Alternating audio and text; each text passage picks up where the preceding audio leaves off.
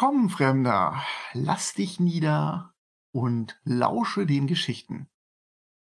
Willkommen beim Vorsicht Feuerball Lore Podcast. Das ist eine kleine Abwechslung zu dem, was wir hier sonst auf dem Kanal bisher gemacht haben, nämlich die Let's Play Podcast. Meine Stimme kennt ihr schon. Ich bin Carsten und ich bin heute einer der drei Lore Master, die euch durch die zahllosen, aber in diesem Fall die bekanntesten Welten von Dungeons and Dragons führen. Und da ich das nicht alleine machen kann, weil so viel Ahnung habe ich auch nicht, haben wir, wie gesagt, hier zwei weitere Loremaster und das sind der Alex.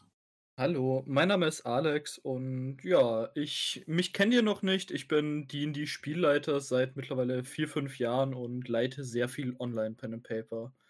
Man kennt mich im Internet auch als Dark Kitten Alec. Und den Martin. Ja, und ich ähm, bin seit ganz, ganz vielen Jahren mit Rollenspiel unterwegs, aber habe eine ganz, ganz lange Pause gemacht, habe angefangen mit D&D 1, hauptsächlich AD&D gespielt, ähm, mich viel in den Forgotten Realms rumgetrieben und jetzt mache ich Musik und mache Videos, die euch helfen, eure Spieler besser zu verstehen.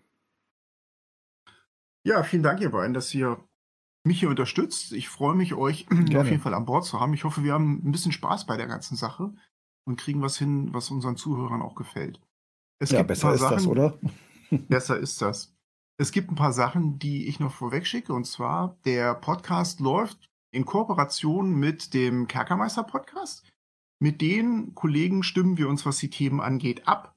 Und wir haben uns locker verabredet, uns auch gegenseitig mal zu besuchen. Auch auf kerkermeister.de könnt ihr Lore-Podcast-Folgen hören. Und ähm, da hört ihr früher oder später möglicherweise dann auch mal was von uns. Links findet ihr natürlich in den Shownotes. Wir haben uns zusammengefunden über Twitter. Alex, weißt du noch, wie das gelaufen ist?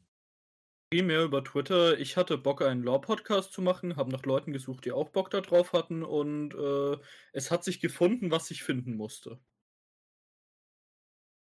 Und dann glaube ich noch über die äh, D&D Facebook-Gruppe, die ich hier an dieser genau. Stelle auch nochmal herzlich grüßen möchte. Ja, tolle Gruppe, ne? Liebe Burschen. Wir hatten uns überlegt, wie wir anfangen wollen, weil D&D bietet natürlich unglaublich viel Lore.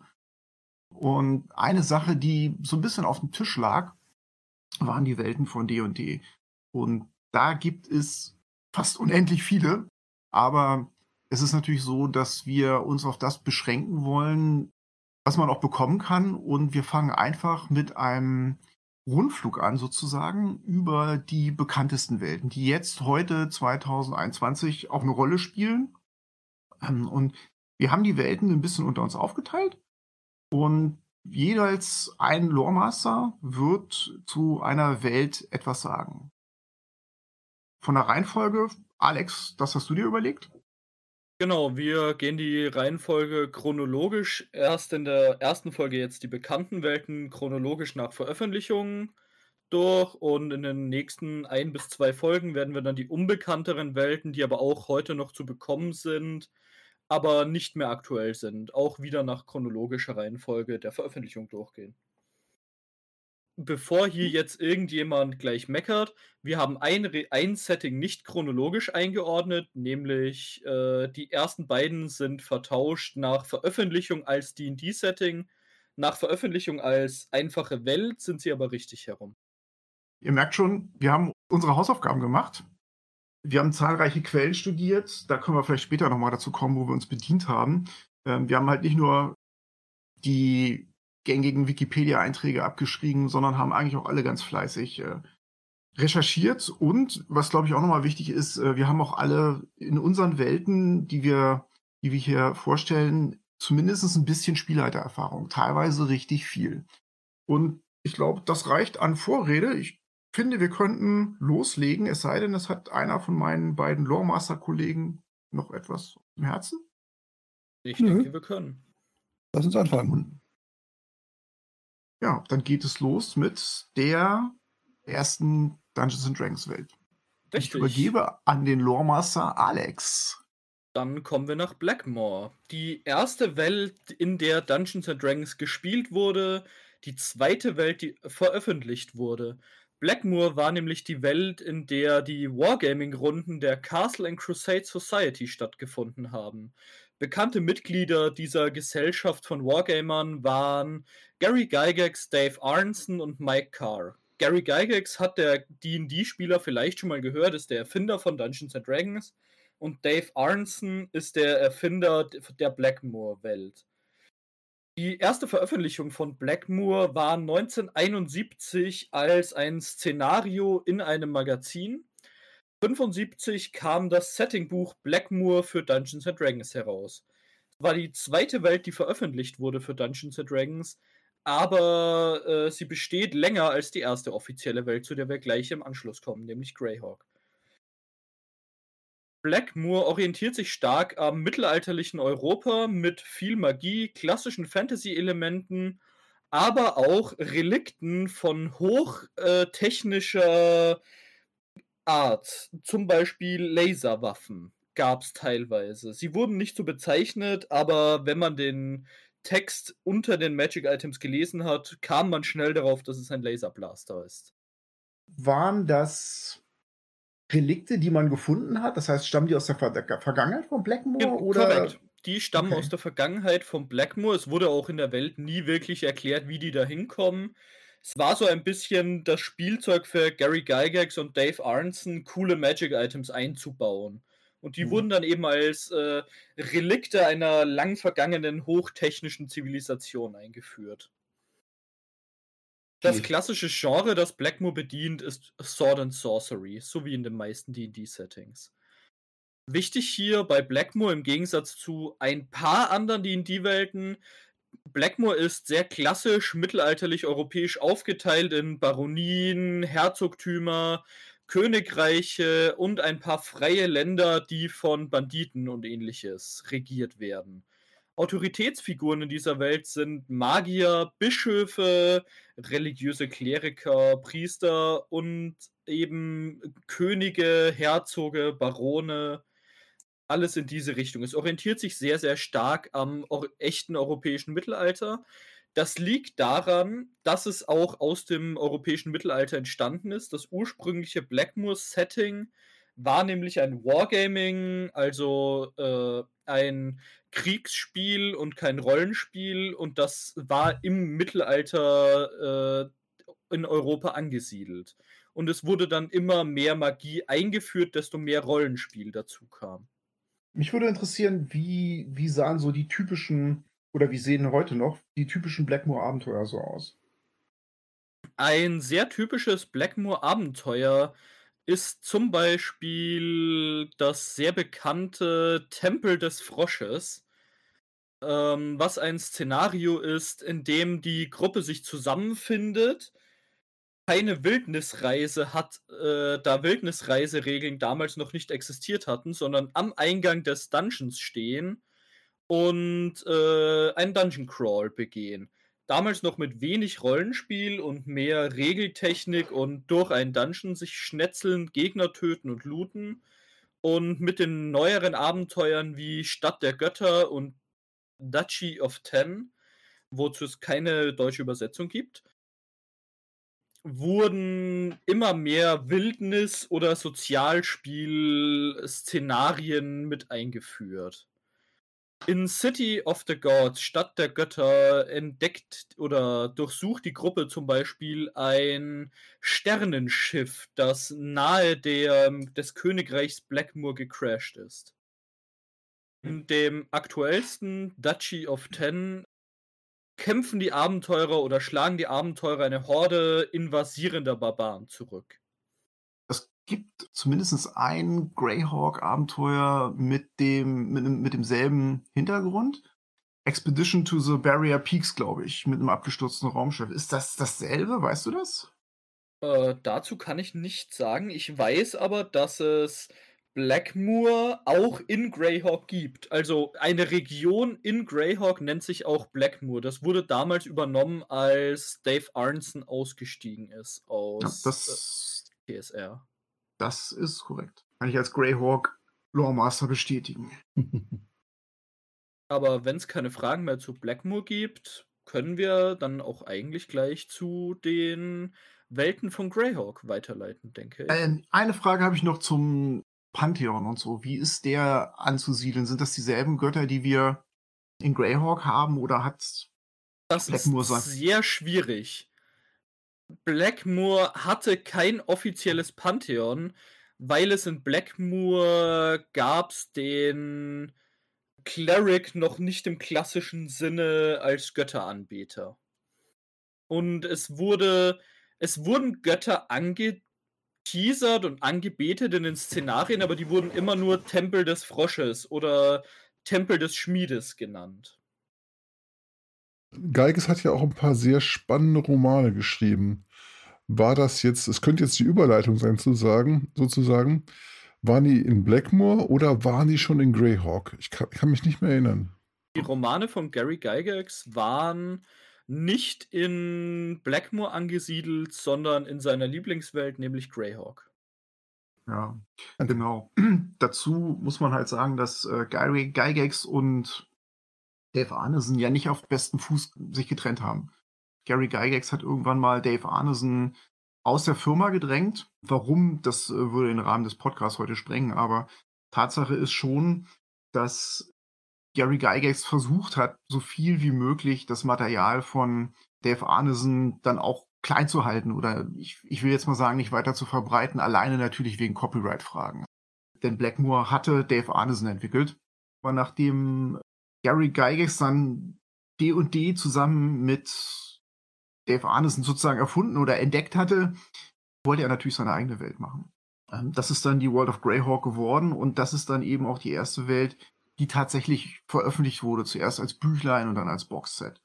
Die ist, glaube ich, von Blackmoor gar nicht so weit entfernt. Das ist eine harsche Welt, in der Helden vor allem ihre eigenen Ziele verfolgen, was, glaube ich, dieser frühen Spielweise, die die frühen D&D-Gruppen hatten, nämlich ganz einfach, ja, Dungeons looten, Gold anhäufen, Macht anhäufen, Items anhäufen, einfach entspricht. Das sind äh, keine strahlenden Helden, sondern eher so gierige Typen, Charaktere, auch mal mit einer politischen Agenda, die sie mit fragwürdigen Mitteln durchsetzen.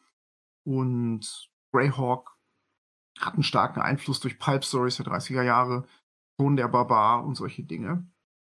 Und hat auch einen starken europäischen Touch, das ist ganz klar.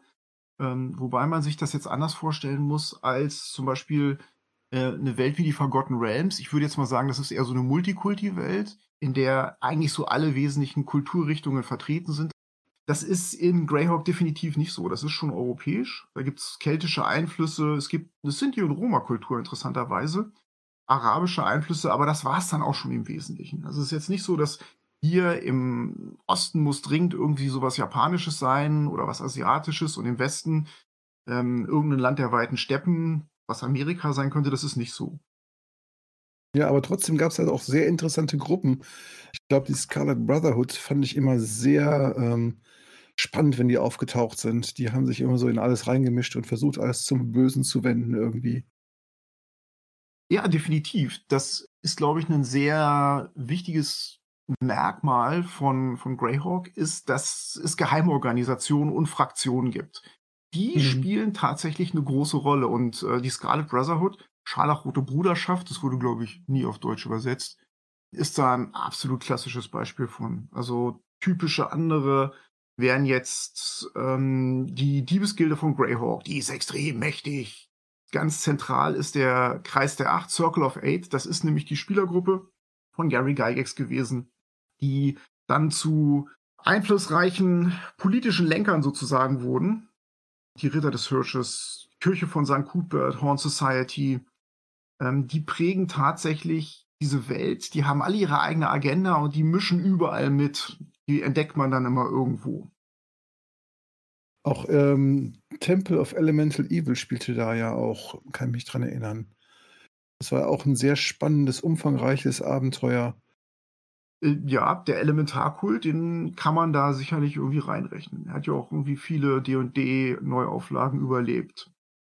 Wenn man sich Greyhawk anguckt, das äh, liegt auf der Welt Earth O-E-R-T-H, ne, das hört sich schon ein bisschen nach Erde an, Earth, auf dem Kontinent Eric und die Region, der das spielt, heißt Flaness. Ich habe das mal ein bisschen durchgemessen. Das muss ungefähr so groß sein, ein bisschen kleiner als Nordamerika und ein bisschen größer als Europa ungefähr. Der zentrale Punkt ist die Free City of Greyhawk. Die hat 70.000 Einwohner laut Quellenbuch und liegt ziemlich in der Mitte des Kontinentes. Mhm. Andere Ländernamen sind Furiondi, Keoland, Großmarsch, Joff, die Schildlande, Sterich. Da hört man schon diesen deutlich europäischen Touch, den das hat. Ansonsten findet man in Greyhawk dann eben auch schon alle klassischen D&D-Völker bis hin zu solchen Sachen wie den Dunkelelfen.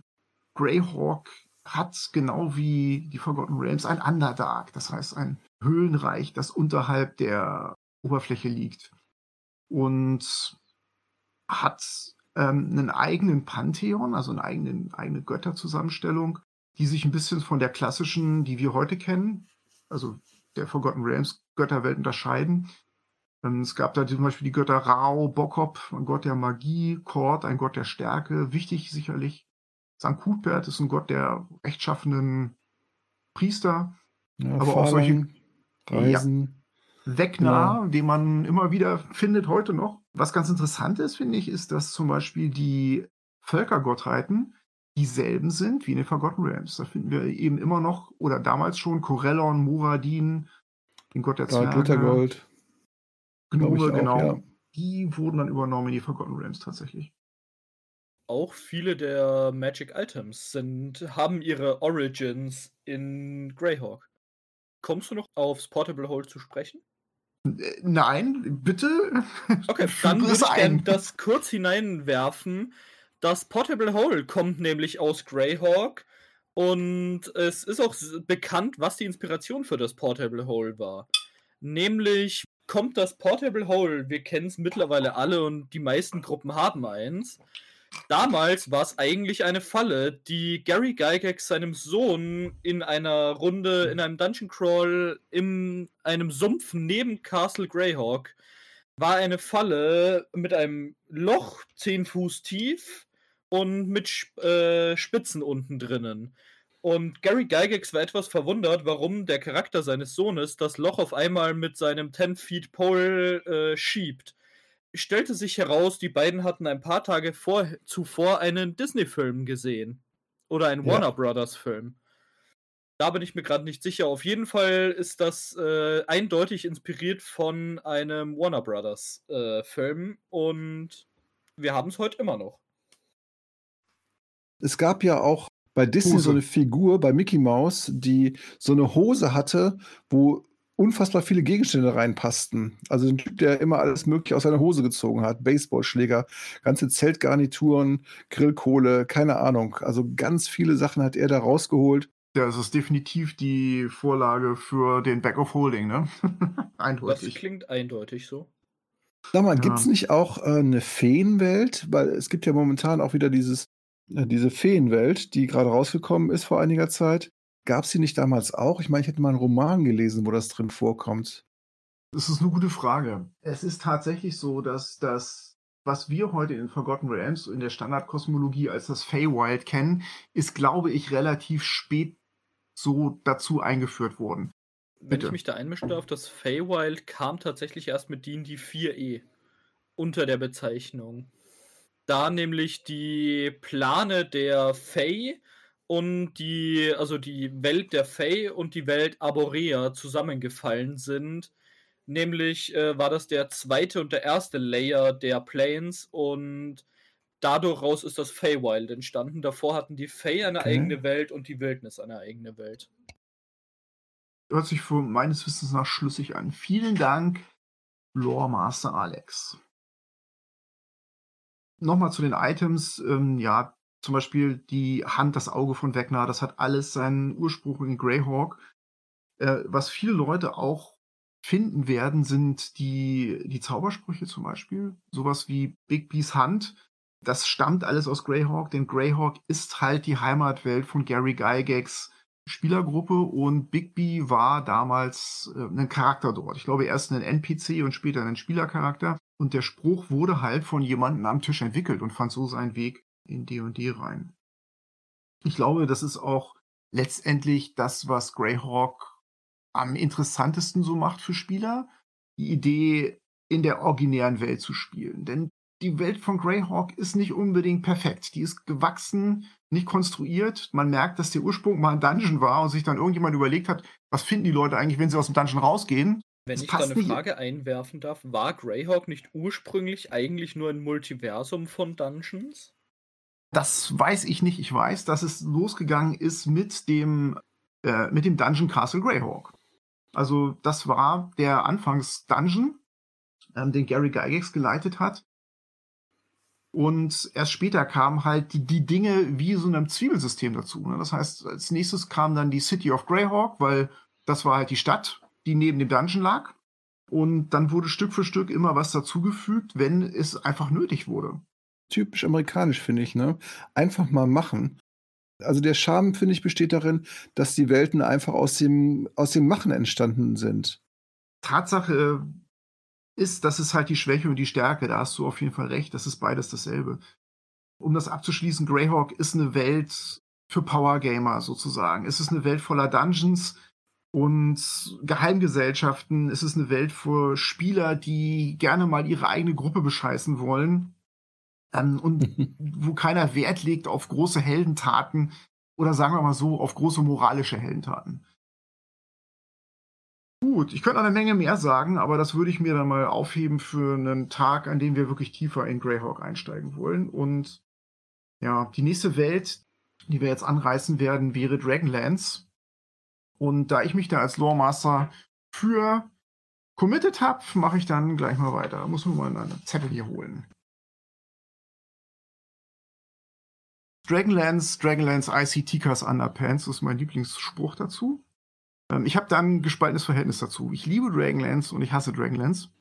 Dragonlance ist für mich die erste D&D-Welt gewesen, die ich eigentlich gespielt habe. Ich habe vorher Homebrew gespielt und ein bisschen D&D, so als ich unter 20 war und gar nicht so richtig gemerkt, was dazugehört, bis ich dann irgendwann mal bei meinem, wie soll ich sagen, bei meinem Local Dealer ähm, den Dragonlance-Kalender gesehen habe. Das muss dann Mitte der 80er Jahre gewesen sein. Und da sah ein unglaublich geiles Bild drauf von einem weißen Drachen, der von hinten auf ein Eisschiff, das auf Kufen fährt, drauf springt und das sozusagen entert und eine Gruppe von Helden im Vordergrund, die sich diesem absolut monströsen Riesenvieh entgegenstellt. Und ich war gekauft. Das musste ich spielen.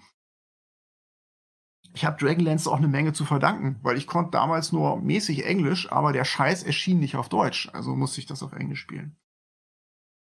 Wie kam Dragonlance zu mir? Dragonlance ist im Gegensatz zu allem, was wir bisher gehört haben, auf dem Reißbrett geboren. Das wurde wirklich von vorne bis hinten entworfen. Der Anstoß kam aus dem Marketing Department von TSR damals. Die Firma hieß damals noch nicht Wizards, sondern Tactical Study Rules, die D&D veröffentlichte.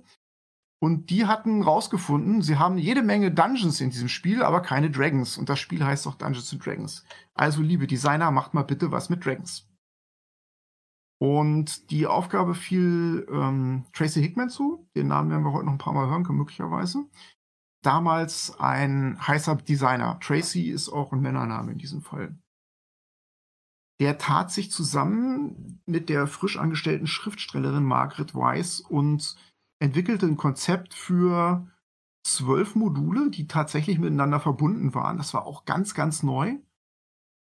Und eine eigene Welt, die um diese Module herum gebaut werden sollte. Dragonlance spielt auf der Welt Kryn, auf dem Kontinent Ansalon und ist geprägt von einem Drachenkrieg. Zusätzlich zu diesen zwölf Modulen wird die Story auch in drei Büchern, da wurden dann nochmal sechs draus später geschildert. Auch das war ein Novum. Und ähm, ich nehme es gleich mal vorweg, diese Bücher sind dann tatsächlich auf der New York Times Bestsellerliste gelandet. Das war ein Riesenerfolg für die Autoren als auch für Dungeons and Dragons. Das war auch so ein bisschen die Geburt des Rollenspiels eigentlich, ne? Weil die Bücher haben ja auch Charaktere beschrieben, die auch gespielt haben. Ich weiß nicht, ob man das verallgemeinern kann, aber das gilt auch für mich, Martin. Denn ähm, diese Helden, die man da spielen konnte, die in den Büchern vorkamen. Ne? Tarnis, Sturm, Tasselhoff, Tiger Whalen und vor allem diese beiden undurch, un, ungleichen Zwillinge, Karamon und Raisler Magere, das waren schon ikonische Helden. Und die waren in den Modulen natürlich so hinten als kleine äh, Ausschneidekarten. Damals passte ein Charakter noch so in zwölf Zeilen. Und man kriegte so nahegelegt, Mensch, die kannst du doch eigentlich spielen, wenn du die Story nachspielen willst. Und ich kenne tatsächlich niemanden, der Dragonlance mit selbstgemachten Charakteren gespielt hat, sondern alle haben diese kleinen Kärtchen benutzt und haben diese Helden gespielt. So sehr kam das an. Und natürlich, Martin, da hast du recht, man wollte sich natürlich ungefähr stimmig benehmen. Ne? Und schon war man am Rollenspielen. Ja.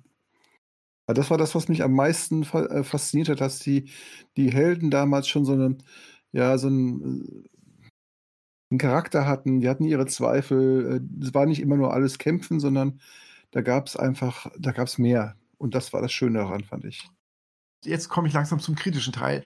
Ich finde die ganz schön eindimensional. Also unter heutigen Gesichtspunkten, ähm, ja, die sind okay und die sind natürlich auch interessant, aber es sind halt, äh, es sind Schmonzettencharaktere, würde ich sie nennen. Also ich finde es okay und macht auch Spaß, aber das ist, glaube ich, auch ein wichtiger Punkt von Dragonlance. Dragonlance ist echt verdammt schwarz-weiß. Das ist alles sehr amerikanisch. Das ist sehr amerikanisch-filmisch. Da gibt's aufrechte Ritter und großartige Helden. Selbst die Bösewichte sind irgendwie so ein bisschen edel noch. Da wird niemals gezeigt, dass irgendjemand sowas, was ich gefoltert wird oder äh, da gibt's keinen Genozid. Die sind halt böse, ne? Die tragen fiese Masken und reiten auf roten Drachen so. So ist Dragonlance. Aber es hat halt auch seinen Charme. Das muss man auch mal so sagen.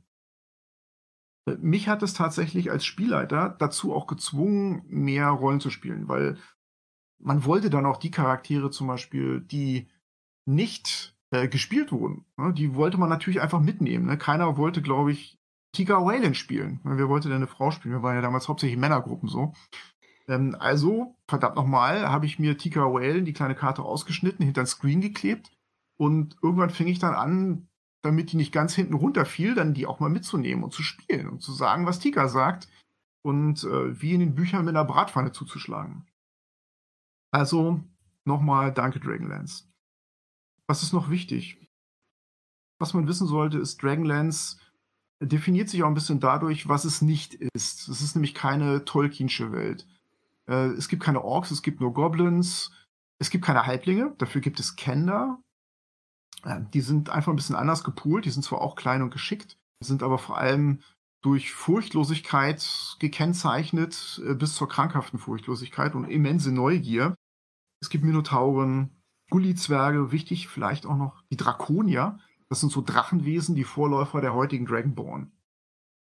Ja, Dragonlance hat sein eigenes Pantheon mit eigenen, vollkommen eigenen Göttern. Reox, dem Gott der Zwerge, der obersten Gottheit Paladine, das ist der große Platindrache, der sich diesen ewigen Kampf mit der Gottheit Takisis liefert, die im Prinzip ja so eine Art Aspekt von Tiamat ist.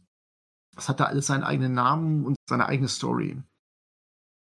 Äh, und ansonsten geht's um Helden, um Helden mit magischen Items, nämlich Drachenlanzen und Drachenorbs. Ähm, Lenz hat, das finde ich, fand ich immer sehr, sehr, sehr angenehm, eine sehr, sehr gut definierte Geschichte mit alten legendären Helden. Da gibt es so einen, so einen Lord Humor, der hat seine eigenen Gedichte, die sind dann noch irgendwo aufgeschrieben. Da gibt es sogar Lieder, die dafür gedichtet wurden, mit Noten, die kann man auf dem Klavier spielen. Und ähm, das ist definitiv ein großes Plus. Ansonsten ist es halt, ja, eine große Geschichte von Gut und Böse, Liebe und Freundschaft, Ritterlichkeit. Es ist romantisch, glaube ich. Und damit eben auch ein sehr starker Gegenpol zu Greyhawk oder Blackmoor. Das ist nichts, wo Gold angehäuft wird, sondern da werden edle Fräulein gerettet. Da gibt es ganz eindeutig keinen vorehelichen Geschlechtsverkehr. Und ähm, ja. Und es hat halt großartige Illustrationen, die damals gemacht wurden. Die Firma TSR ist mit sehr, sehr viel Aufwand da reingegangen. Es lebt auch, glaube ich, von seinen tollen Locations. Die Dungeons, wenn da Dungeons stattfinden, ähm, die sind jetzt nicht besonders trickreich oder gemein, aber die sehen irgendwie immer schon besonders aus. Also ich erinnere mich an einen Dungeon, der war praktisch im Inneren einer gigantischen Drachenstatue. Ich glaube, oben war dann die Dragonlance, die konnte man dann mitnehmen. Herzlichen Glückwunsch, Sie sind oben angekommen. Also auch so ganz Ja. alte Städten teilweise, ne? Die so richtig Geschichte haben, schon zum Teil verfallen sind. Also ich finde, das hat schon ein besonderes Flair. Du, ich will das nicht schlecht reden. Das Nee, ist, nee. Ähm, als ich das gespielt habe, da war ich gerade mal so 20, da fand ich das absolut großartig.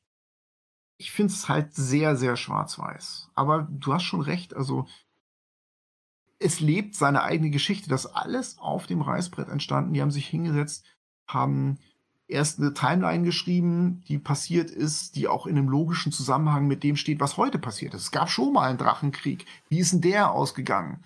Und wo kommen diese Items her? Das hat alles eine Erklärung und man kann halt diese Orte finden, an denen das passiert ist.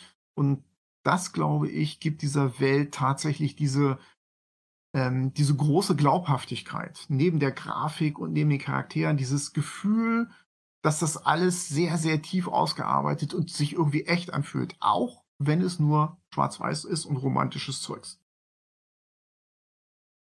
Ja, definitiv. Ähm, auf jeden Fall ein großer Schritt nach, ja, in eine andere Richtung. Also als es bei Greyhawk der Fall war. Ähm, man merkt einfach, dass es anders entstanden ist und es ist auch spannend, dass die Sachen einfach, ja, eine Geschichte haben. Alex, Bitte? wie, wie wirkt Dragonlance auf dich heutzutage? Du bist ein jüngerer Spieler. Dragonlance, äh, heutzutage kennt man ja eher so Welten, die quasi die Mischung aus entstanden aus mechanischer Sicht, weil man es braucht, und entstanden mit Hintergrundgeschichte. Und die meisten Welten, in denen ich spiele, sind zumindest bieten sie moralische Dilemmata und ähnliches. Und Dragonlance, ich habe darin schon gespielt und geleitet. Ich habe aber mit Dragonlance meine Problemchen, nämlich genau dieses Abenteuerfilmgefühl der frühen äh, 80er. Dieses alles ist gut und edel ist nicht mein Bier, aber ich verstehe, wer es mag. Ich sage jetzt mal was ganz Gewagtes. Für eine weibliche Spielerschaft, die Romantik mag zum Beispiel, ist das, glaube ich, eine coole Sache. Ähm, und wenn man komplett in sowas eintauchen will, dann glaube ich, dass das auch ganz großartig ist. Ne? Aber es ist halt, es ist wie ein amerikanischer Film, das stimmt schon. Man müsste es ähnlich wie einige von den alten Welten, die jetzt neu aufbereitet, äh, veröffentlicht werden, neu aufbereiten. Auf jeden Fall. Für Ja, mich ja. bringt genauso Greyhawk wie auch Dragonlance denselben, dasselben Probleme, nur halt auf der vollkommen umgekehrten Seite mit. Was Dragonlance zu viel an Geschichte und Romantik bietet, hat Greyhawk zu wenig. Ich finde, da hat die nächste Welt, über die wir auch reden werden, die Forgotten Realms, einen sehr, sehr schönen Mittel Mittelding. Lawmaster Alex, übernehmen Sie. Die Forgotten Realms, die vergessenen Reiche in Deutsch genannt. Das vermutlich bekannteste Dungeons and Dragons Setting, das existiert. Egal ob Baldur's Gate, Neverwinter, Waterdeep, Schwertküste, einen der Namen kennt ihr eigentlich alle. Ob jemand was mit D&D am Hut hat oder nicht, diese Namen, einen davon hat jeder schon gehört. Aber woher kommen die Forgotten Realms? Die Forgotten Realms sind entstanden, weil ein Kind etwas zu viel Fantasie hatte. Das Kind heißt oder hieß Ed Greenwood und er fing mit acht Jahren an, Fantasy-Geschichten in seiner eigenen Welt zu schreiben und sie immer mehr auszubauen. Zu seinem 16. Geburtstag hat er dann in einem Magazin die erste Edition von Dungeons and Dragons entdeckt und wurde sofort in das Hobby gezogen. Naja, sehr fantasievolle Kinder werden oft Rollenspieler. Und er hat dann für seine Gruppe, für die er gelitten hat oder geleitet, seine Fantasiewelt immer mehr auf dieses Rollenspiel portiert. Und sieben Jahre später fing er an, pünktlich ein Jahr vorm Release von dann AD&D 2e, fing er an, in der Zeitschrift The Dragon Artikel über die vergessenen Reiche zu veröffentlichen. TSR wurde darauf ganz schnell aufmerksam und kam auf ihn zu und wollte dieses Setting unbedingt haben. Und so begab es sich, dass die vergessenen Reiche, die Fantasy-Welt von Ed Greenwood, plötzlich das offizielle Setting von AD&D 2 wurden. Das war ja auch der Zeitpunkt, als Gary Gygax aus TSR langsam aber sicher rausgedrängt wurde.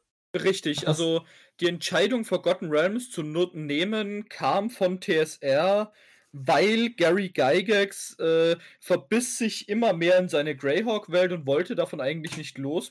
Und man hat ihm immer mehr zu verstehen gegeben, dass er nicht mehr erwünscht ist in der Firma. Und die Welt von Greyhawk rauszuschmeißen und die Vergessenen Reiche reinzunehmen, war einer der letzten Puzzleteile, bevor Gygax dann die Firma verlassen durfte. Man wollte letztendlich in keinen Rechtekonflikt mit ihm gehen, ne? weil er natürlich die Greyhawk-Welt komplett erfunden hatte. Cleverer Schachzug, aber es hat ja gut funktioniert. Ich denke, jeder kennt die Welt und einige Charaktere darin. Aber gehen wir erstmal auf die Welt ein, wenn es gerade keine Fragen mehr gibt. Doch. Ich habe mich gefragt, ob Teile dieser Welt, zum Beispiel die Munchi Islands oder Icewind Dale, ob die nachträglich im Prinzip aus den Romanen entwickelt wurden, die dazu rausgekommen sind oder ob äh, der Greenwood schon alles gemacht hat. Es gab sehr viel, das aus Romanen kam und es gab sehr viel, das von Greenwood selbst kam. Der wurde ja dann bei TSA angestellt als Weltenschreiber. Es gibt leider keine Belege oder Beweise, von wem was genau kam. Man kann aber sagen, dass die meisten berühmten Charaktere aus den Forgotten Realms, sowie ein Dristo Urden und seine Abenteuergruppe, kam tatsächlich von R.A. Salvatore. Icewind Dale ist man sich nicht ganz sicher, ob die Welt von Ed Greenwood hier an Salvatore weitergetragen wurde oder ob Greenwood die Welt von Salvatore weiter benutzt hat. Aber bevor wir jetzt in die genaue Geografie reingehen, was sind die Forgotten Realms eigentlich? Forgotten ja. Realms beschreibt zumindest den Planeten Toril. Darauf können sich die meisten Forgotten Realms Spieler einigen, ob die einzelnen Planes, also die Arborea Plane, Plane of the Fae und so weiter, die ganzen Geisterebenen und unterschiedlichen Ebenen explizit zu den Vergessenen Reichen gehören oder ob die zu Dungeons and Dragons gehören, ist eine Streitfrage, aber Toril, der Planet mit den fünf Kontinenten, ist auf jeden Fall unter den Forgotten Realms zu verstehen. Auf diesem Planeten Toril gibt es den Kontinent Ferun. Kennen wir alle. Auf Ferun liegt die Schwertküste, Neverwinter, Waterdeep. Die ganzen großen bekannten Städte, Baldur's Gate. Dann gibt es den Kontinent Karatur. Karatur ist ein Setting in einer orientalischen Welt. Ist auch als eigenes D&D-Setting, nämlich Oriental Adventures, veröffentlicht worden. Darauf gehen mhm. wir aber in der nächsten Folge ein. Dann der dritte Kontinent, auch groß und mittlerweile nicht mehr Teil der Forgotten Realms, nämlich Maztica. Wurde aufgrund eines äh, der Spell Plague, ich weiß nicht, ob ihr wisst, wie die, dieses Event in Deutsch geheißen hat. Äh, Zauberplage, glaube ich. Ich habe es für meine Kampagne mit Spruchseuche übersetzt, aber ich glaube, Zauberplage, Martin, ist, äh, ist richtig. Gut, äh, die Zauberplage hat auf jeden Fall diesen Kontinent aus den Forgotten Realms gerissen und ersetzt mit Laerkont. Maztica an sich ist auch ein eigenes D&D-Setting, das selbst veröffentlicht wurde. Maztica beschreibt eine mesoamerikanische Welt, Maya, Azteken, Blutopfer, Menschenopfer, Dschungel. Über Leerkont gibt es recht wenig Content nämlich quasi genau nichts. Der ist ein Kontinent, der zumindest in meiner Recherche eingeführt wurde, der Name wurde gesagt und viel mehr gab es dazu nicht. Ich habe ähm, davon auch noch nie gehört. Das ähm, höre ich echt zum ersten Mal. Scheint es war so ein, gezündet in einem Zwischensatz stand da drinnen, Maztica wurde von der Spellplague in eine andere Welt gerissen und dass äh, der neue Kontinent Lairakont ist nennt man auch Return, also zurückgekehrte Aber. Und sieht aus wie ein, also es gibt eine Karte, es sieht aus wie ein Horseshoe im Englischen. Jetzt ist mein Englisch natürlich wieder schlimm. Ein Hufeisen. Ja, genau, wie ein Hufeisen. Und man weiß über den Kontinent nicht viel. Er hat einige Häfen. Sklavenhandel ist auf dem Kontinent noch vollkommen normal es gibt ein Drachenimperium auf dem Kontinent, das von einem Drachen regiert wird, und ein Menschen- und ein Zwergenimperium und einen bösen Necromancer. Viel mehr weiß man darüber nicht. Dann haben wir aber noch den letzten Kontinent Takara, ein arabisch äh, inspirierter Kontinent Tausend und eine Nacht, der in dem Settingbuch Al-Qadim näher beschrieben wird. Ich übernehme hier keine Haftung für die Aussprache, das ist wahrscheinlich vollkommen falsch ausgesprochen, aber ich spreche auch kein Arabisch. Aber Mazteca, Karatur und Al-Qadim sind alles eigene Settings, die zwar in derselben Welt auf Toril liegen, aber klassischerweise nicht äh, in den Grundbüchern der Forgotten Realms erklärt werden. Üblicherweise beziehen sich die Grundbücher der Forgotten Realms immer auf Ferun und das Underdark von Ferun. Ich weiß jetzt nicht, ob in den früheren Welten bist du jetzt nicht drauf eingegangen. Hatte Greyhawk oder Dragonlance schon ein Underdark oder hat das Forgotten Ja, da Realms kann ich erfunden? was zu beitragen. Und zwar ist es so, dass meines Wissens nach Dragonlance kein Underdark hat, aber eben Greyhawk. Da kann man eine Entstehungsgeschichte zu liefern. Jeder kennt Against the Giants, das so ein bisschen neu aufgelegt wurde mit Storm King Thunder, aber auch nochmal zu kriegen ist in Tales of the Yawning Portal.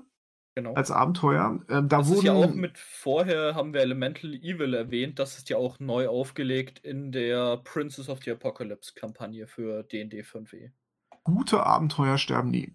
In Against the Giants, also da ging es im Prinzip um drei Riesen-Dungeons, und nachdem man die abgearbeitet hatte, im letzten Dungeon fand man im letzten Raum dann so einen Hinweis, verdammt nochmal, die Riesen wurden aufgestachelt von irgendjemanden. Ihr müsst jetzt hier runtergehen, die Treppe, und dann kriegt ihr heraus, wer das war. Dann geht man runter und ist im nächsten Szenario. Im Prinzip werden die Dunkelelfen eingeführt, denn die Dunkelelfen haben die Riesen aufgestachelt. Und wo leben die Dunkelelfen? Im Underdark. Und ja, das Underdark wurde, wie viele andere Dinge, in Greyhawk eingeführt. Äh, prinzipiell über die Forgotten Realms ist noch zu sagen, berühmte Charaktere kennt man Dristo Orden und seine Abenteuergruppe gibt's drei Buchtrilogien, die Icewind Dale Trilogie, die Dunkle Elfen Trilogie und die Hunters Blade Trilogie. Alle geschrieben von R.A. Salvatore, sehr gute Romane. Alex, welche würdest du empfehlen von den, von den Dingern?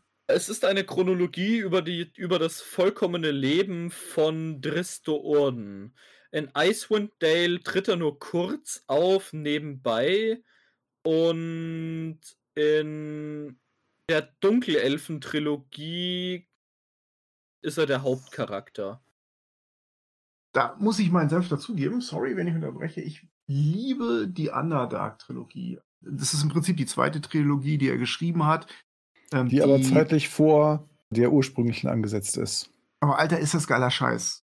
D&D-Romane, wie sie sein sollten. Dragonlance ist toll, aber das setzt ihm noch mal eine Krone auf. Und ich finde, obwohl das eigentlich ganz wenig in den Forgotten Realms spielt, sondern irgendwie nur unten drunter, das ist eine der besten Geschenke, die irgendjemand dieser Spielwelt machen konnte, sind diese drei Romane. Die finde ich absolut großartig. Ja, dem würde ich komplett recht geben, vor allem, weil auch das Rollenspiel durch diese Romane revolutioniert wurde, weil Leute dachten, wow, solche Geschichten kann ich in diesem Setting erzählen. Wichtig fand ich auch, dass äh, Dristo Erden so eine starke Moral hat, die äh, immer in so kleinen Anfangsgeschichten, also in so einem kleinen Intro pro Kapitel rauskommt, mhm. was einen völlig neuen Aspekt gesetzt hat fürs Rollenspiel. Und, und wichtig hier ist auch, also zumindest mir wichtig, Drist ist ein Hauptcharakter, der genau von dieser Dragonlance Moral und alles ist gut und Edelschiene weggeht und den Bösen am Anfang schon nimmt. Ein Dunkelelf kann nicht der Gute sein, ist die Grundeinstellung von Dunkelelfen. Und mhm. Drist ist der Odd One Out, wie man im Englischen sagen würde, der komische, gute Dunkelelf. Und das gibt dem Ganzen nochmal ein, eine Art der Geschichtenerzählung, die das Ganze so viel besser als Dragonlance in meinen Augen macht, weil es eben die moralischen Grauschattierungen mitbringt. Ich erinnere mich an Kapitel in der Dark Elf Trilogy, wo er dann in seine alten Muster zurückfällt und dann wieder zu einem brutalen Jäger wird und sich dann selbst dafür hasst, aber er muss das akzeptieren, damit er überleben kann. Und das sind genau diese Nuancen, die äh, einem Dragonlance halt eben fehlen. Das stimmt schon. Über Forgotten Realms habe ich noch ein, zwei Sätze zu sagen, aber wir sollten dann noch weiter, weil zu den Forgotten Realms machen wir bestimmt noch ein, zwei oder mehrere Folgen, weil die Hintergrundgeschichte, Geografie und alles dieser Welt ist riesig, umfassend und nur noch gewachsen. Und sie war damals schon nicht klein. Also wir sprechen hier von einem Götterpantheon, was alleine ein 20 Seiten füllen könnte, einer Geografie, die alleine 20 Seiten füllen könnte und einer Zeitleiste mit den großen Ereignissen, die fünf bis zehn Bücher füllen könnte. Aber kurz zu sagen zu Forgotten Realms für mich ist noch, die Forgotten Realms waren eigentlich das Beste, was AD&D passieren hätte können. Sie bieten für jeden Spielstil die richtige Umgebung. Die Schwertküste kennt jeder, ist das klassische Fantasy mit ein bisschen Renaissance-Einschlag.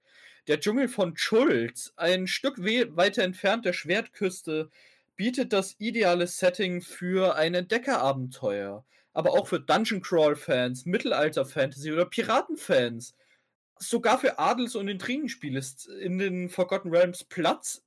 Man muss nur in die richtige Stadt und richtige Ecke der Welt gehen. Ja. Was ich ganz spannend finde an den Forgotten Realms ist, dass am Anfang gab es irgendwie ein Boxset mit einer großen Beschreibung, die relativ grob war, viel Platz gelassen hat für Fantasie.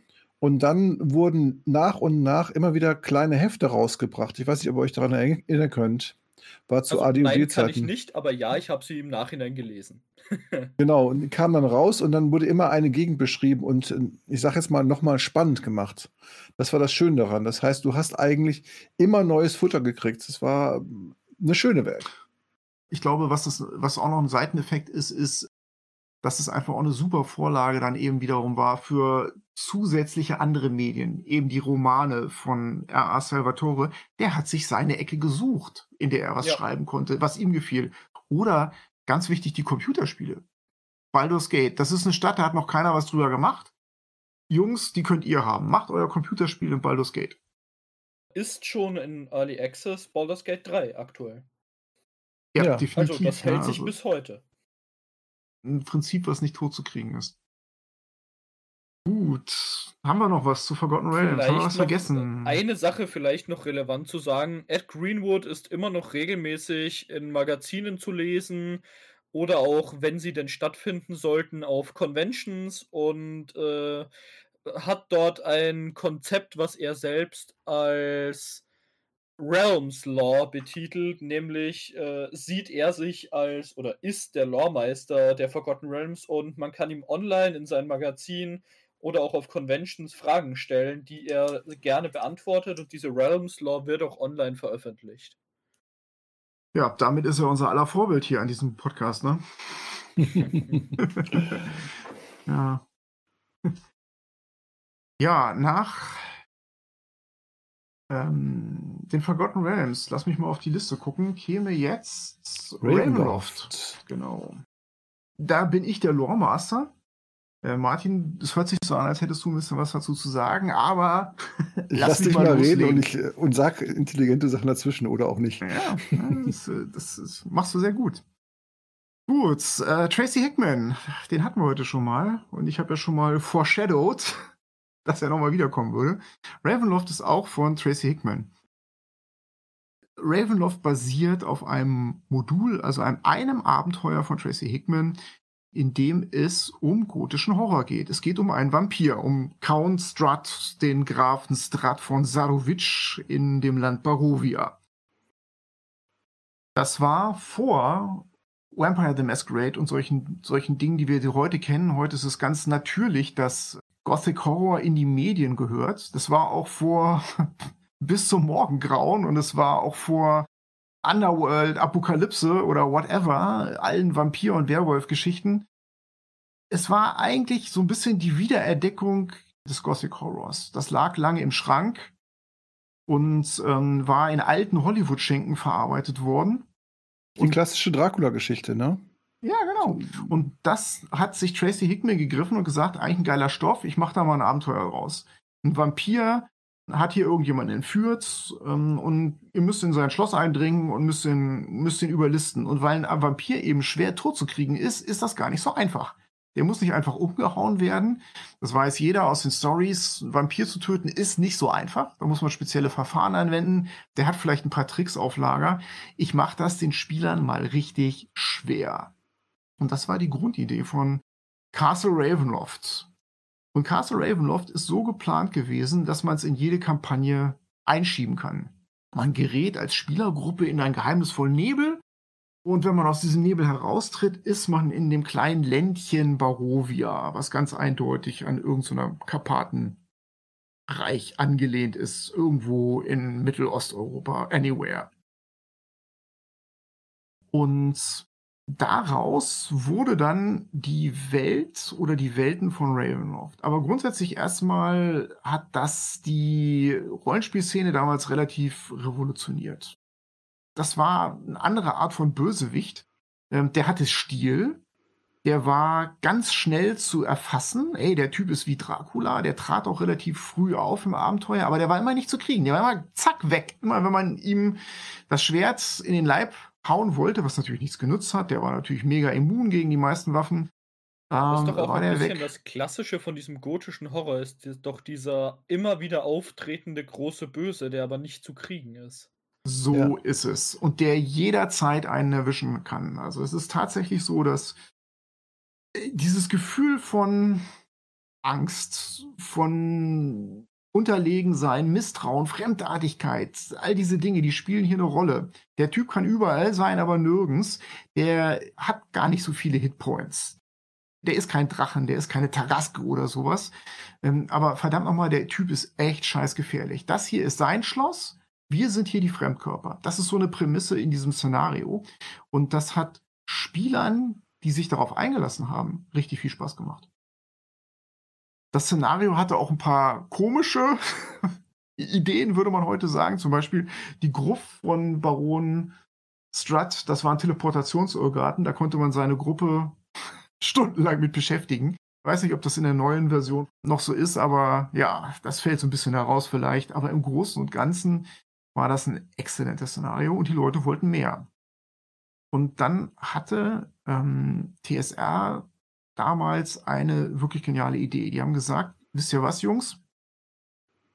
Wir kopieren das, aber doch nicht. Und zwar wurde dann das Ravenloft Box Set ausgebracht als Kampagnenwelt. Und auch hier war wieder die Grundprämisse, dass man das Ganze in eine Kampagne einschieben kann als Abwechslung. Denn Ravenloft besteht aus ungefähr 30 Reichen oder Ebenen. Eigentlich sind das Ebenen, Halbebenen, glaube ich. Und jede von diesen Ebenen, ähm, kleinen Mikrowelten, Mikrokosmos, Kosmi, wird beherrscht von einem Chefbösewicht, der seine Sphäre, seine Ebene komplett beherrscht, der, der aber auch irgendwo bestraft wird. Denn die sind da nicht freiwillig, die wurden da hingebracht und durchleben ihren eigenen, ihren eigenen Albtraum.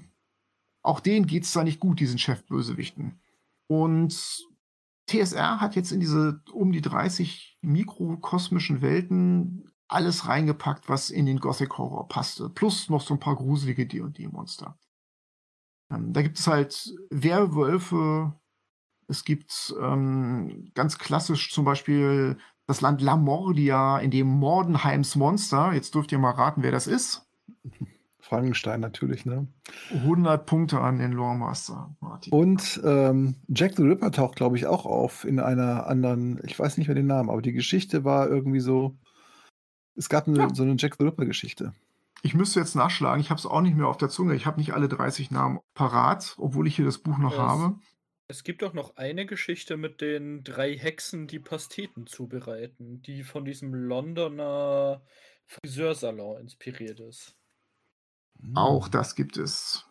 Es gibt ein kleines Dorf, in dem so Pinocchio-Marionetten und Puppen die Herrschaft übernommen haben und die restliche Bevölkerung da terrorisieren. Ne? So kleine, handgroße Püppchen, die natürlich nicht tot zu kriegen sind und die man extrem schwer erwischen kann. Also so kreativ war das oder ist das immer noch. Ein unglaublich damals beliebtes Abenteuer, das dann später rauskam, als das Box-Set schon auf dem Markt war, war Feast of Goblins. Also ich glaube, das wurde sogar auf Deutsch übersetzt. Mit so einem Werwolfwesen, ne? Ja, verdammt, du liegst falsch. Das war kein Werwolf, das war ein Wolfswehr. Das ist nämlich Genau, kein falsch rum, Mensch. Ja, das ist kein Mensch, der sich in einen Wolf verwandelt, sondern ein Wolf, der sich in einen Menschen verwandeln kann. Das ist ein D&D-Konzept, aber das wurde dann eben in dieses klassische Gothic-Horror reingebracht. Diese ganzen Wolfswehre, das waren alles Baden. Die konnten toll singen. Kratakas hieß, glaube ich, dieser Landstrich. So ein renaissance-mäßig angehauchter Landstrich, in der Künstler Menschen als Futter gehalten haben, weil diese Künstler waren alles Wolfswehre, es waren Baden und die Menschen waren dumme Idioten, die abends bei der Party dann geschlachtet wurden. Also schon recht fortschrittlich. Man merkt auch so ein bisschen, wie D&D sich da mit einem großen Schritt weiterentwickelt hat. Um mal eine Brücke zu schlagen, zum Beispiel zu Dragonlance, da gab es den Lord Soss, den Todesritter von Kryn, ein ganz klassischer Bösewicht aus Dragonlance, der wurde dann später recycelt, der musste nach Ravenloft, kriegte da ganz brav sein eigenes Reich und auch der muss da vor sich hinschmachten und Abenteurergruppen verhackstücken. Das ist jetzt ein Job. Hat ja, auch mit dem Roman, ne? Night of the Black Rose hieß der, glaube ich. Ganz spannende Geschichte. Auch wieder eine Gestalt, genau wie ähm, Graf Dracula, sage ich jetzt mal, oder Vlad von Straro, Stra, äh, Stradovic, der so in seiner eigenen Geschichte oder durch seine eigene Geschichte gefangen gehalten wird und ähm, eigentlich sehr verzweifelt ist. Der hat ja so eine ganz äh, krasse Geschichte, auch, die auch schon bei Dragonlance angedeutet wird. Die wird in Ravenloft fortgeführt und nochmal vertieft und auch so ein typischer Held, der böse geworden ist und an seiner eigenen Bosheit willen in Ravenloft eingesperrt wurde. Ja, die Typen sind am Arsch. Das kann man nicht anders sagen. Ja.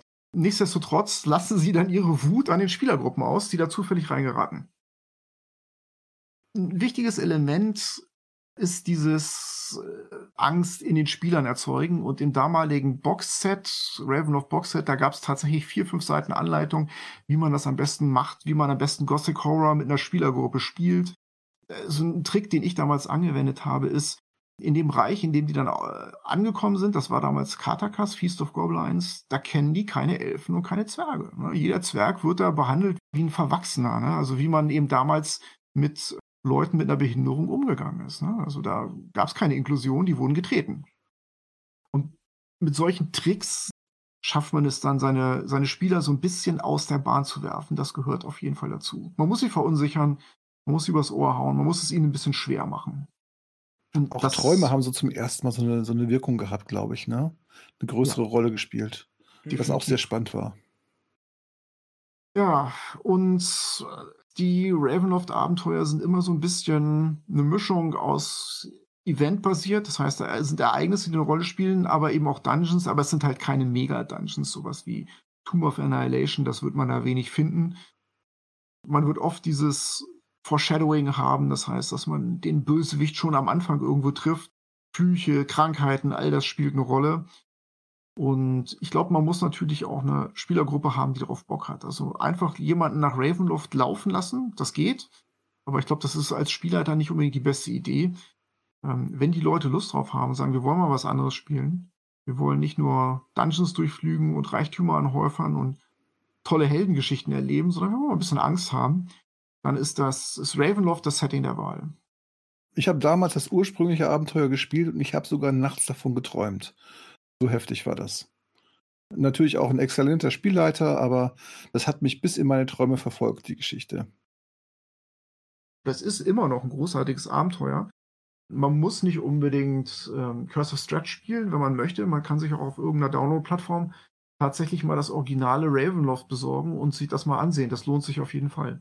Oder innerhalb der nächsten Wochen immer noch Van Richtens Guide to Ravenloft vorbestellen was ja das neue Ravenloft Supplement ist, was im April oder Mai rauskommt.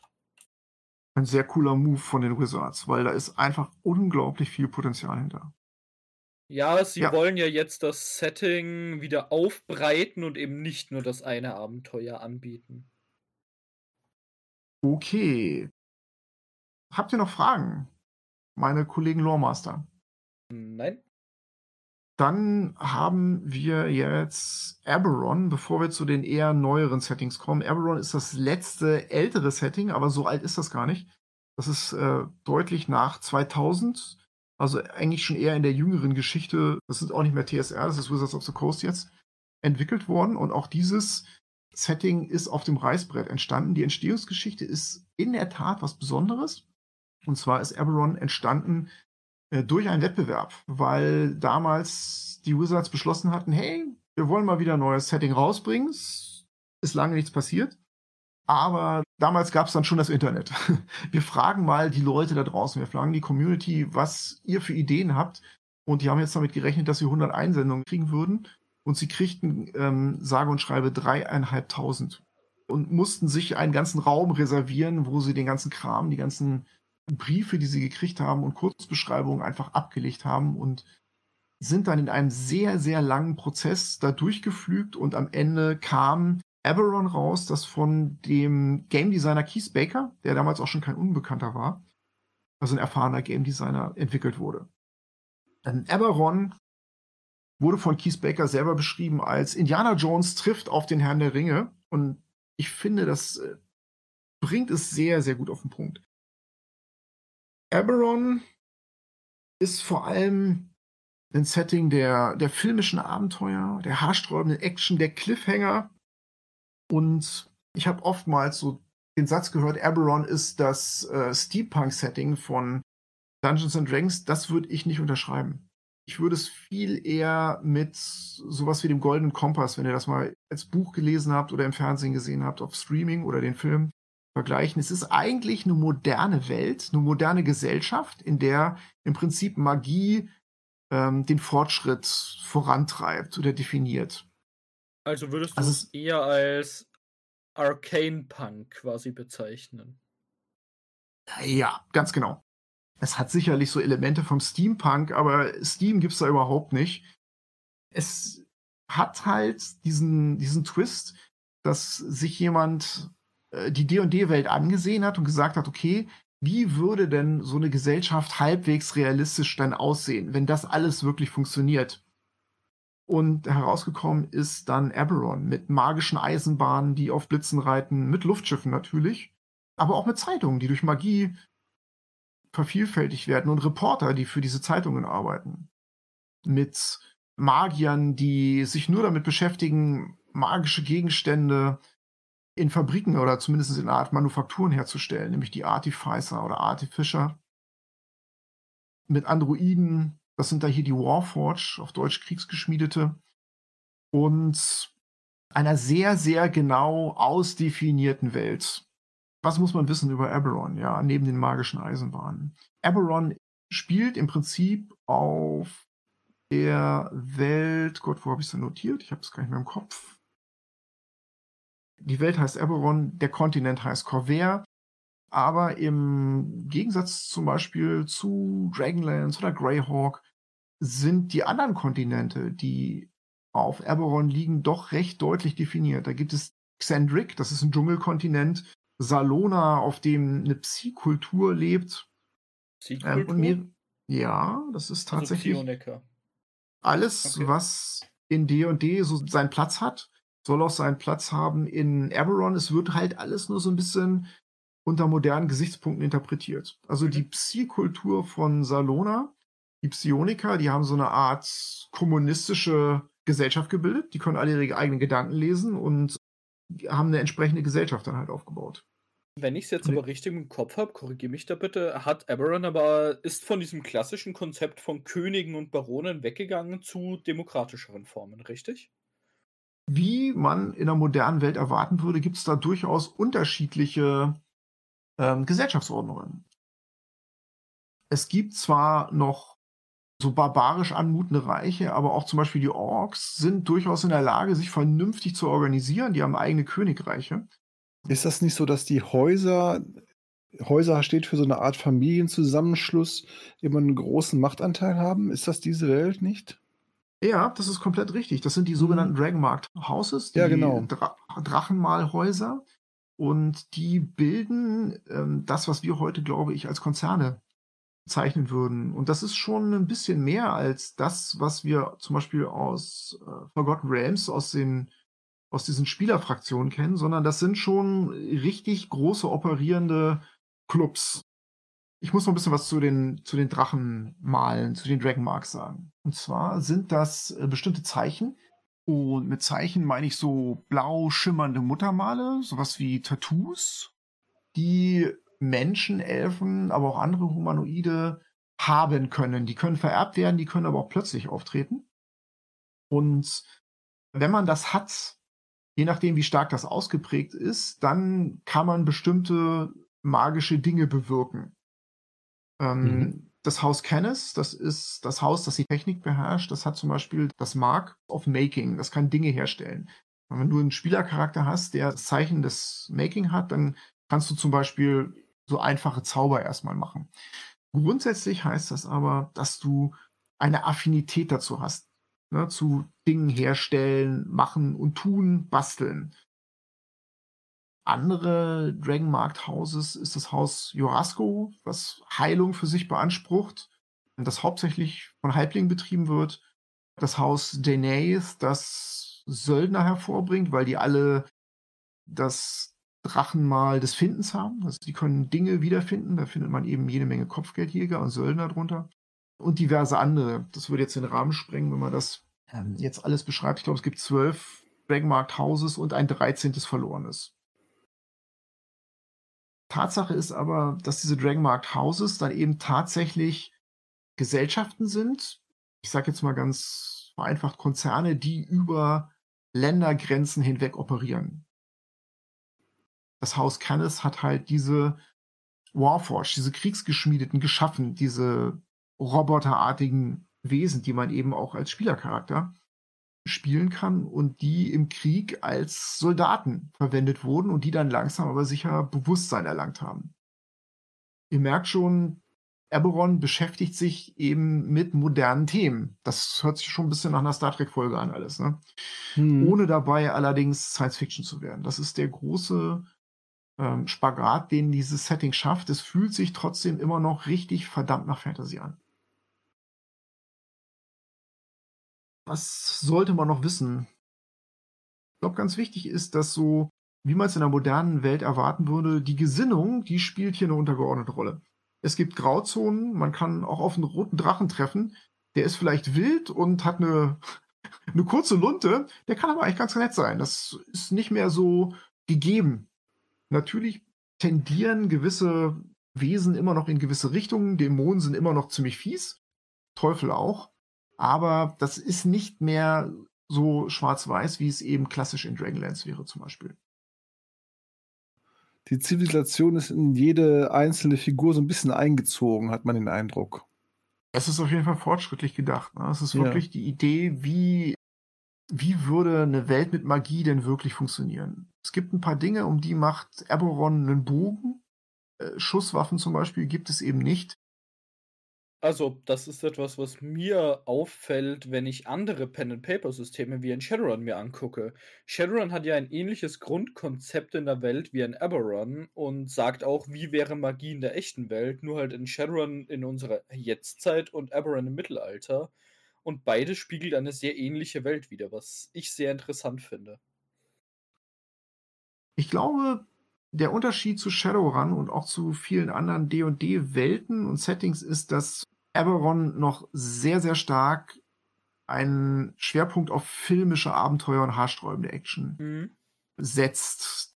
Der Spieler wird keinen Eberron Dungeon finden, der so über 30 Stockwerke geht. Ein Eberron Dungeon, wenn der, ich sag jetzt mal, wenn der 20 Räume hat, dann ist der schon groß. Aber in jedem dieser Räume wird irgendwas wirklich haarsträubendes passieren. Ganz typisches Abenteuer, ähm, was ich mir mal zumindest durchgelesen habe, ich habe es leider nicht gespielt,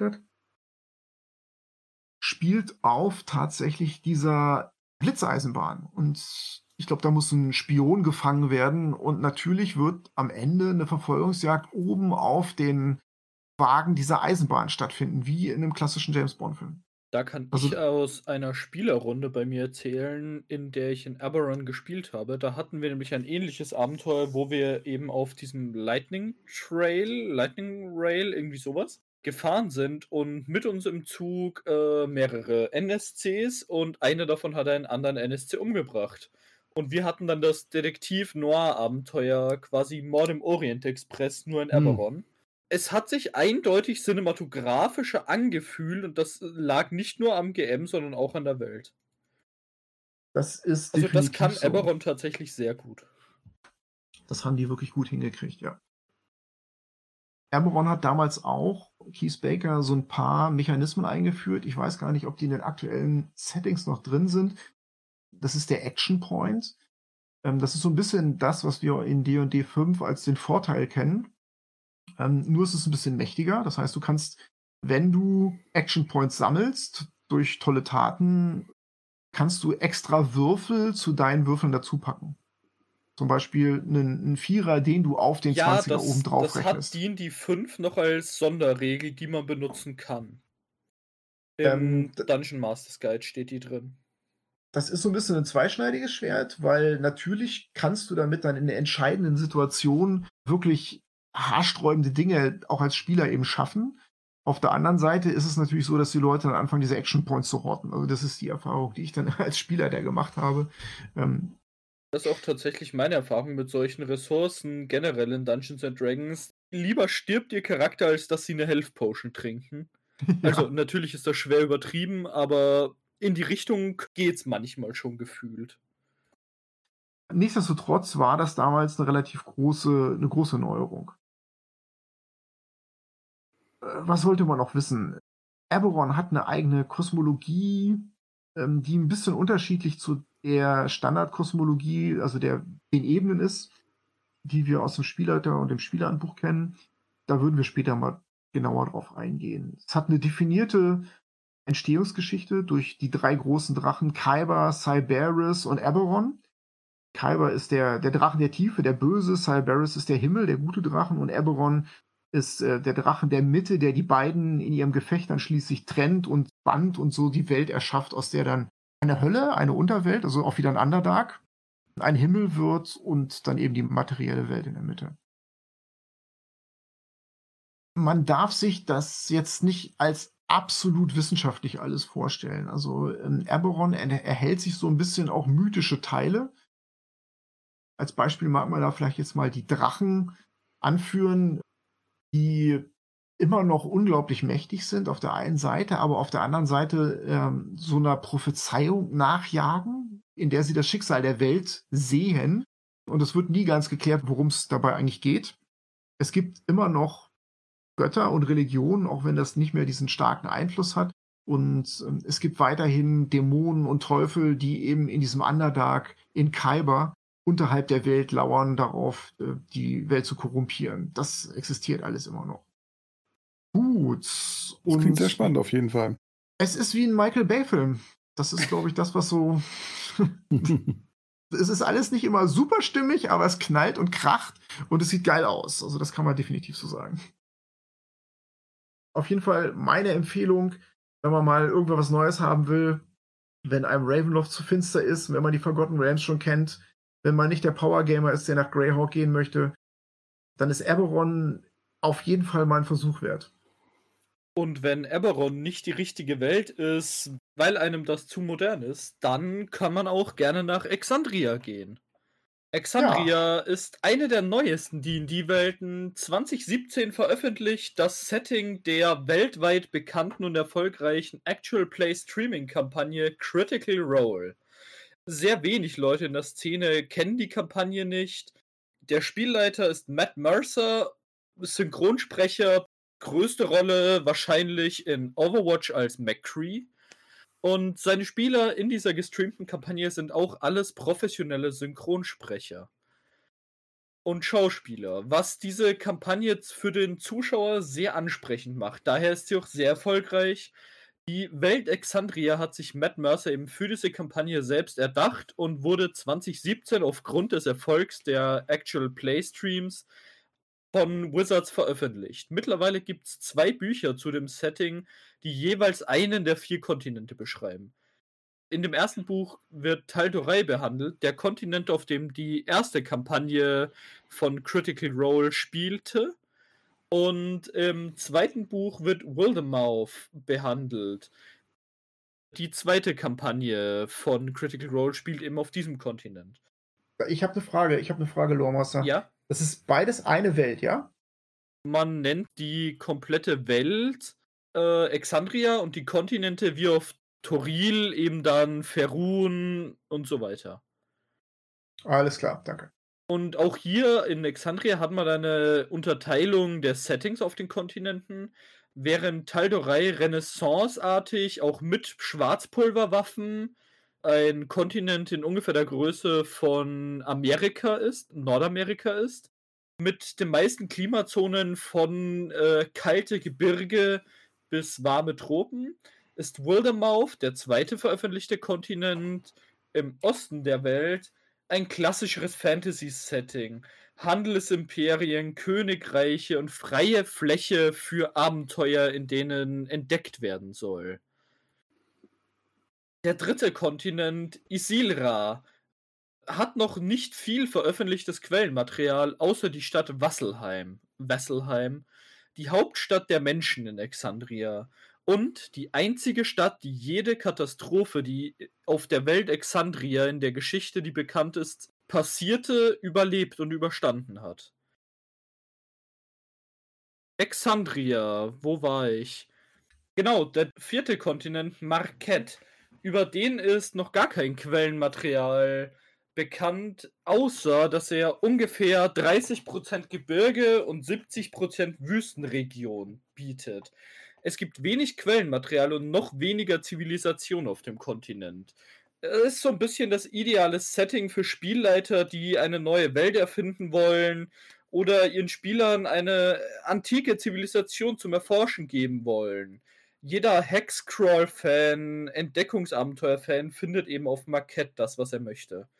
Exandria hat eine sehr detaillierte Geschichte, die leider zu einem großen Teil nur ersichtlich ist, eben über das Critical Role Wiki oder über die Setting-Bände von den Wizards. Die beste Quelle ist leider das offizielle Critical Role Wiki von Fans, weil sehr viel nicht in den Büchern steht, sondern nur verbal in der Actual Play-Kampagne gesagt wurde. Das heißt, wir haben hier Fans, die tatsächlich mitschreiben, sozusagen, oh, jetzt hat er was gesagt über dieses Dorf und Korrekt. das packen, das packen die ins Wiki rein und ja, genau. alles klar. Das ist zumindestens, wie soll ich das mal so sagen, eine Art der Weltendefinition und Weltenschöpfung, wie wir sie bisher in D&D noch nie hatten. Korrekt. Die Welt ist für D&D-Verhältnisse eine Mischung aus Moderne und Fantasy, weil sie eben diese Musketen und Schwarzpulver mit reinbringt, aber nicht die moderne wie Eberron, sondern mehr die Renaissance-Moderne. Also, was mich an diesem Prozess fasziniert, Alex, ist, der Typ, also Matt, hat jetzt irgendeine Laune. Und ich glaube, mhm. das kennen wir alle. Manchmal geht es mit einem durch und manchmal improvisiert man einfach auch. Ähm, und der erfindet jetzt irgendwas und haut das eben mal so raus. Und er hat es wahrscheinlich morgen früh schon wieder vergessen. Aber da sitzen dann halt äh, wahrscheinlich 5000 Leute gleichzeitig, weil ich glaube, das sind die Zuhörer, die die haben.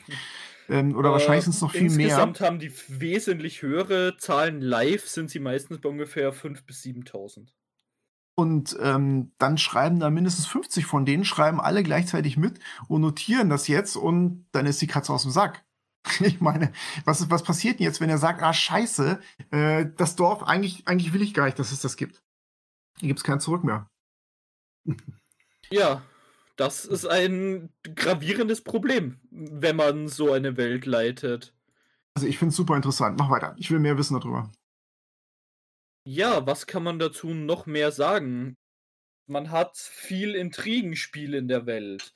Die Zivilisationen sind abgegrenzter als in anderen Welten. Nämlich hat man eine Zwergenstadt, die hauptsächlich von Zwergen bevölkert ist. Daneben hat man die Elfenstadt das Halblingsdorf. Und das Ganze zieht sich über die Map, dass die Zivilisationen und Rassen voneinander getrennt existieren und mit ihren eigenen Kulturen.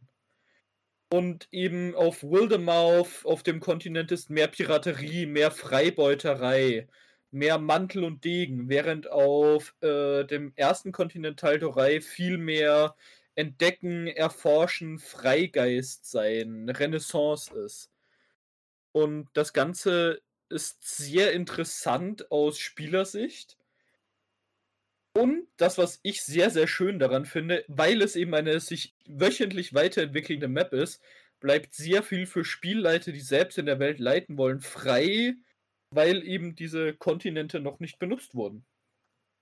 Auf jeden Fall. Ähm, hast du Spieler- oder Spielleitererfahrung mit. Ich ähm, habe in Exandria beides. Okay. Ja, gut. Äh, es Das- bietet das- für Spieler interessante neue Subklassen für Magier und Warlocks. Äh, wenn wir jetzt in die Regelansicht gehen. Es bietet aber auch für einen Spielleiter interessante Plothooks, weil es einen komplett neuen Pantheon hat. Mit Göttern, die nicht zwingend immer Motive haben, aber existent sind. Mhm. Also zum Beispiel den Traveler ist recht bekannt, ist ein Gott, der über die Welt wandelt und theoretisch könnte jeder Reisende, den die Gruppe trifft, der Traveler sein. Und sie gerade auf die Probe stellen. Oder so sagen es die Legenden in der Welt. Das klingt interessant. Auf jeden Fall. Gut, dann Ravnica und Teros, die beiden Magic the Gathering Welten, die in D&D portiert wurden. Ravnica war die erste Magic the Gathering Welt, die als D&D Setting herauskam. Es war 2018 und Ravnica ist sehr interessant. Ravnica ist eine Stadt. Die Stadt erstreckt sich nur über den kompletten Planeten. Man hat in Ravnica eine riesige Stadt und keine Wildnis, keine, keine Wüsten, Gebirge, sondern viele Dungeons, die im Sinne von Castle Greyhawk oder Waterdeep Mountains hinkommen. Man hat viel mehr Freiheit, sich die Welt zu malen, wie man sie in einem Sozialspiel haben möchte. In Ravnica gibt es zehn unterschiedliche Gilden oder Häuser, wie wir sie in Eberron nennen, die die Welt beherrschen, die quasi die Regierung stellen. Und die komplette Welt wird von Handelsgilden geleitet. Dadurch bietet die Welt sehr viel Intrigenspiel, Dungeon Crawling und Wirtschaftssimulation. Klingt jetzt ein bisschen Okay. doof, liegt doch vielleicht an meinen Spielern, die ich üblicherweise habe. Aber ich kenne Ravnica als die Welt, in der die Spieler nebenbei eine eigene Handelsgilde aufbauen. Und so habe ich Ravnica immer kennengelernt. Gibt es denn so ein bisschen so eine Erklärung in Ravnica, wie diese Stadtwelt so funktioniert? Weil ich meine, irgendwo müssen die ja ihr Essen anbauen. Die haben natürlich ihre Felder und so weiter, aber die sind dann modern quasi auf den Dächern der Häuser oder auf den Fassaden können Weintrauben wachsen. Die Gebäudestruktur und die Bilder, die man aus den Gebäuden kennt, haben einen sehr osteuropäischen Einfluss alle zusammen.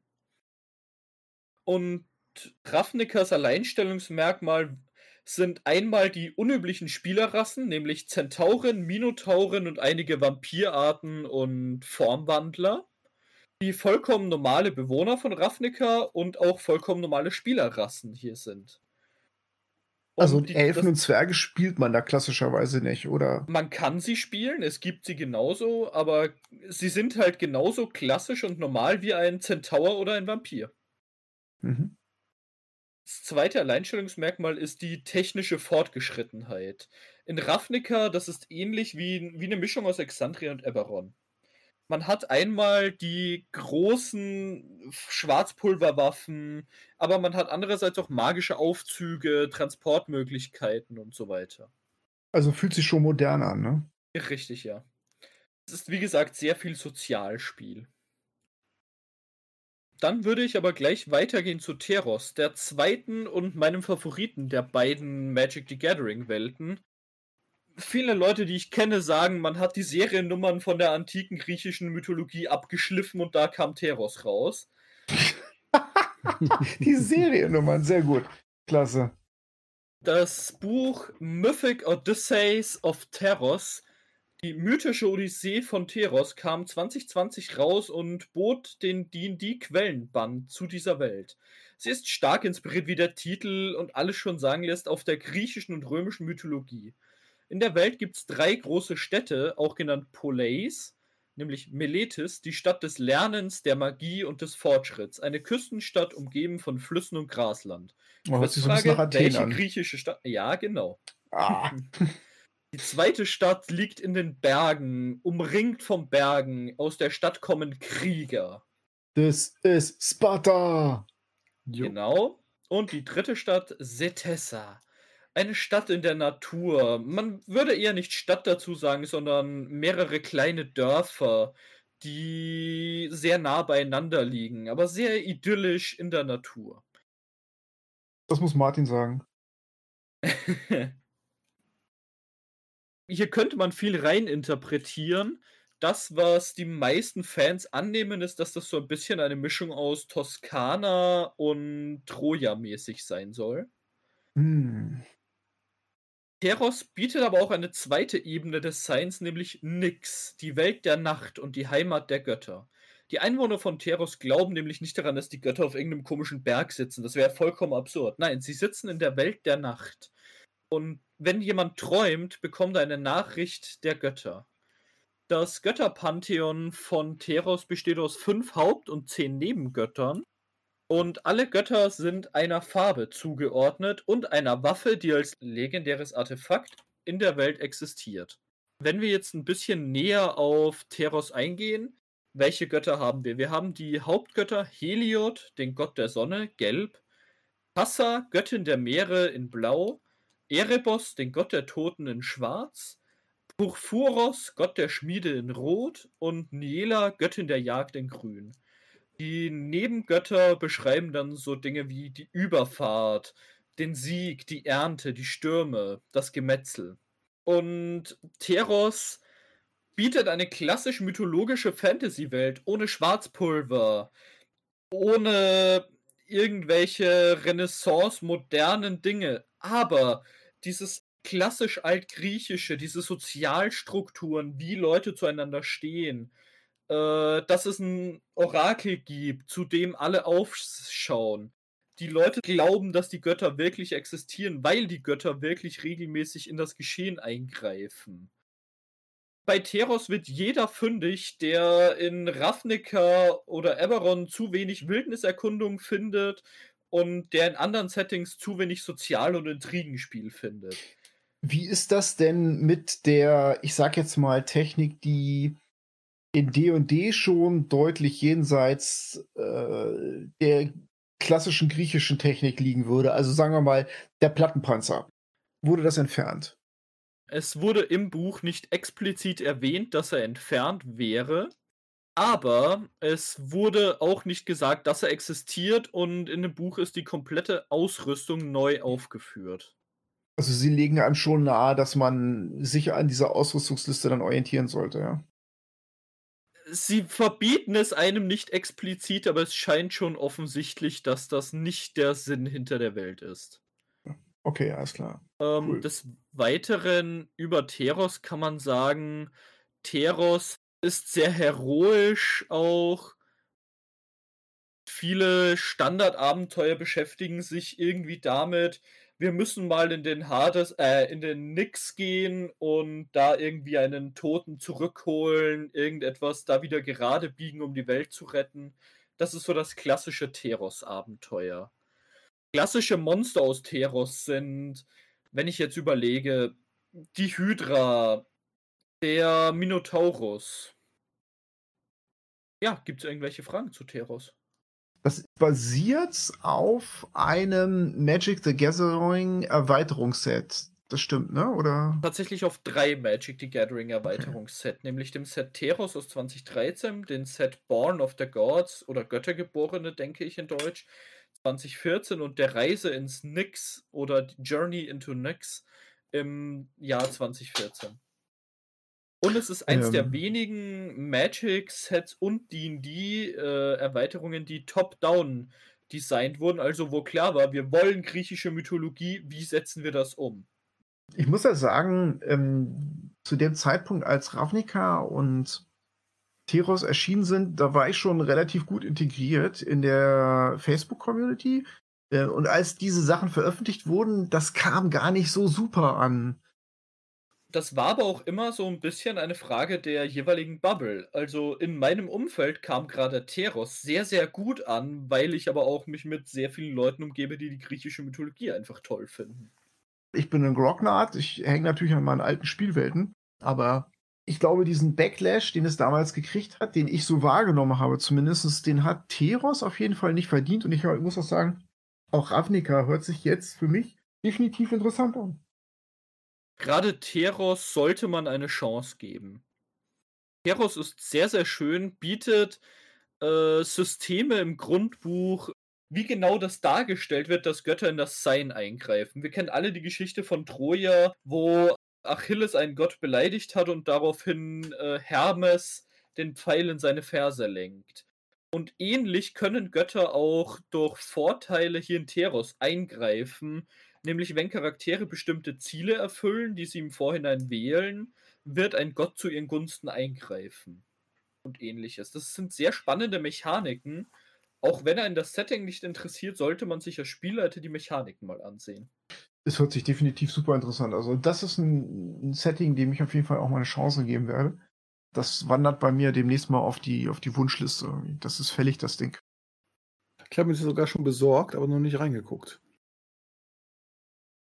Wir haben jetzt lange über die bekannten Welten von Dungeons and Dragons geredet. Wir sind mal gespannt auf das äh, Feedback der Hörer, wenn welches kommt. Wir hoffen, es kommt welches. Und wir werden in Zukunft uns andere Themen suchen. Wir werden ein bisschen mehr ins Detail gehen. Das heißt aber auch nicht nur Spielwelten, sondern auch Nichtspielercharaktere. Drittstore Oden zum Beispiel, die wir heute ein paar Mal erwähnt haben. Oder das Auge von Wegner, das haben wir heute auch einmal gehabt. All diese Dinge wollen wir uns raussuchen und die tiefer erforschen. Gerufu. Was? Ja. Wer? Das muss jetzt Der Gerufu. Wer ist das? Das ist aus einer Geschichte von R.A. Salvatore. Ein ganz seltsames Artefakt. Ich bereite das mal vor. Mach Alles klar. Ihr freut euch auf diese Folge, ja. Der Gerufu. Ganz, ganz spannendes Ding. Gut, wir sind damit mehr oder weniger am Ende angekommen. Nochmal einen schönen Gruß an die Kollegen vom Kerkermeister Podcast. Und dann vielen Dank fürs Zuhören. Vielen Dank an die beiden Loremaster, die heute bei mir waren. Martin, Alex, ihr wart großartig, ja. hat mir viel Spaß gemacht. An alle Zuhörer würde ich gerne noch einen schönen Morgen, Mittag, Abend, Nachmittag, Nacht wünschen, was auch immer auf euch zutrifft. Ja, macht's gut. Viel Spaß beim Hören dieser verrückten Folge. Und vergesst nicht, jetzt kommt der große Abschlusssatz, den Spruch von Tasheva Longreach aus Planescape. Es, es kommt, kommt, nicht darauf an, was, was ihr habt. habt. Es kommt darauf an, was ihr wisst.